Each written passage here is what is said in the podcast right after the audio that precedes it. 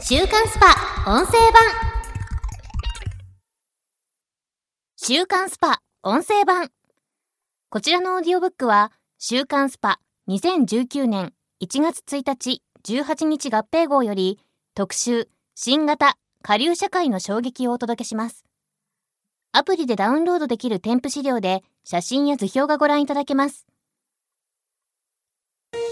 消費税増税で悪夢のデフレ不況に逆戻り。相続節税副業エトセトラずる賢くサバイブせよ。新型下流社会の衝撃。2019年10月の消費税増税は新たな下流社会の幕開け。賃金が一向に上がらないままでの増税は消費が確実に低迷し企業の収益や税収が悪化。賃金はより下降して本格的なデフレの再来が懸念されている。さらに外国人受け入れ問題急速に活用が進む AI 人工知能など誰もが当事者たり得る下流転落の火種が忍び寄る。僕らの未来にあるのは希望か絶望か。増税後の景気後退は避けられず世界的不況の波で下流2.0時代へ。2019年の日本経済に訪れる長い不況がデータから予言されている。まず景気を測るバロメーターと言われる消費者物価指数の前年比率を示した図1を見てほしい。アプリでダウンロードできる資料をご覧ください。消費税増税のタイミングをピークにし下降線をたどっているのがわかる。増税は物価に直撃し、消費が冷え込み、2014年時と同じように景気が後退するのは明らかだ。経済アナリストの中原圭介氏は、さらに追い打ちをかけるように、2019年は世界的な不況が訪れると話す。日本企業の利益の多くはアメリカへの輸出によるものです。つまり、アメリカ経済の動向は日本経済の要ですが、その雲行きが非常に怪しい。2017年にはアメリカの自動車ローンの残高が1兆2210億ドルまで膨らみ、学生ローンの残高は1兆3780億ドルにまで増加。クレジットカードローンも前日の2つに匹敵する増加率で、いつ延滞率が上昇し、消費が縮小傾向となってもおかしくない。アメリカの景気後退が始まれば、日本を中心に世界中へ波及、世界同時不況となるでしょう。早ければ東京五輪前の可能性もあります。世界同時不況が起これば、当然サラリーマンへの影響も大きい。中原氏が続ける。アメリカ経済が落ち込むと円高になり、企業収益はさらにマイナスになります。輸出も減って大企業の収益が落ちると、下請け企業にダブルでしわ寄せがいく。場合によっては、会社そのものが傾いたり、解雇や賃下げの可能性もあります。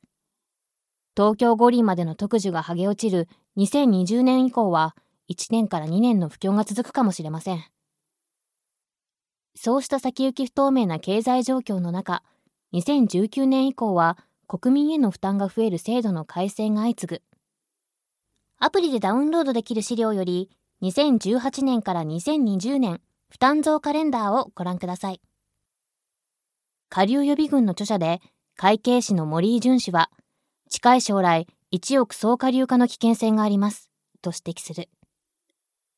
取りやすいところから取るという印象の強い税制などへの変更が予定されています。介護費や医療費が増え、要介護者やそれをサポートする家族への負担が増大。さらに、消費増税をはじめ、出国税などの新たな増負担も始まります。2020年には、給与取得控除も改正され、基本的に850万円超えのサラリーマン世帯は増税に。この給与取得控除は年々縮小傾向にあるため、もっと低い年収の人はより苦しくなるでしょう。アプリでダウンロードできる資料図2での男性の所定内給与額の推移で示した通り、国民の給料が上がっていない中で負担が増えれば、中流が下流に落ちてしまうケースは容易に想像できる。また、社会学者の山田正宏氏は、お金だけではなく仕事を奪われる未来を予想する。人工知能 AI による機械の発達が、ホワイトカラーの専門的な仕事を単純労働に、そして低賃金化する流れにある。また、移民受け入れ拡大で優秀な外国人労働者が増える。欧米では上昇意欲の高い2世、3世に仕事を奪われるケースも増えています。お金の面でも仕事面でも、いつ誰が下流に陥るかわからない、不安が常につきまとう時代がやってきます。その下流の歪みは、すでに国内で現れ始めている。今回スパでは、新たに生まれつつある下流の最前線の現場を直撃。誰もが当事者足り得る苦しい現実と、その要因について詳しくリポートしていく。新型下流を生む日本の問題に迫る。景気後退外国人労働者の受け入れ AI の技術革新エトセトラ新たな下流をリポートするトピック1外国人労働者景気悪化で雇い止めされる下流外国人が激増する外国人労働者の受け入れ拡大を認める改正出入国管理法が先の参院本会議で自民、公明両党と日本維新の会などの賛成多数で可決された。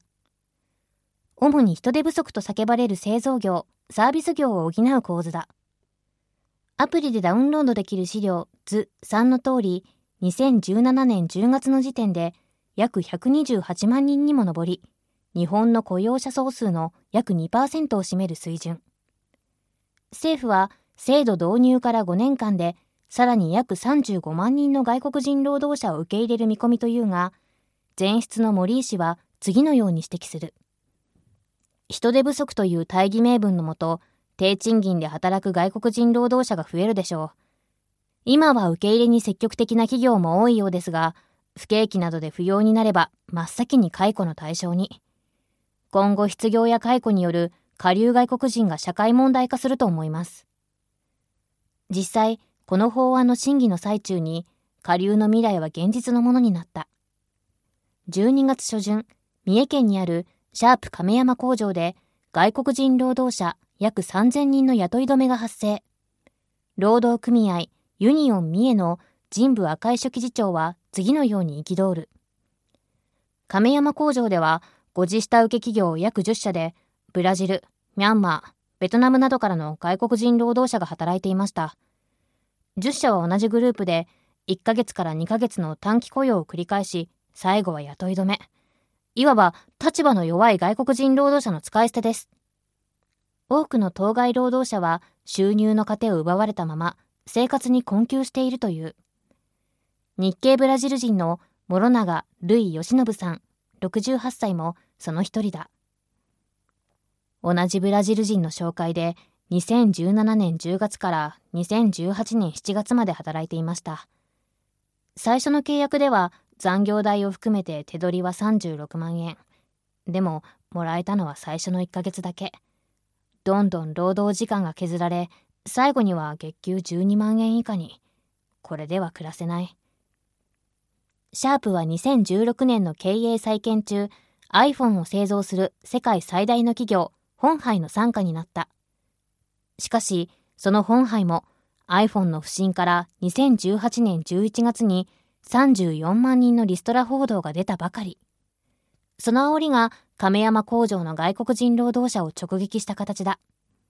家族全員で来たのに首を切られ路頭に迷っている仲間たちも多い。僕自身もう4ヶ月も仕事がなく、家賃も水道、光熱費も払えていません。安い菓子パンなどを食べてどうにか生きている現状。このまま仕事に復帰できなければ死ぬという選択肢しか残されていない。僕らをしっかり人間扱いしてほしい。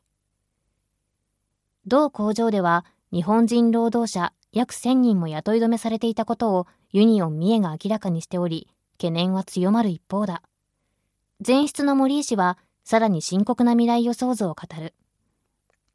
低賃金の外国人労働者が増えることで日本人の賃金にも減少圧力がかかることが予想されます。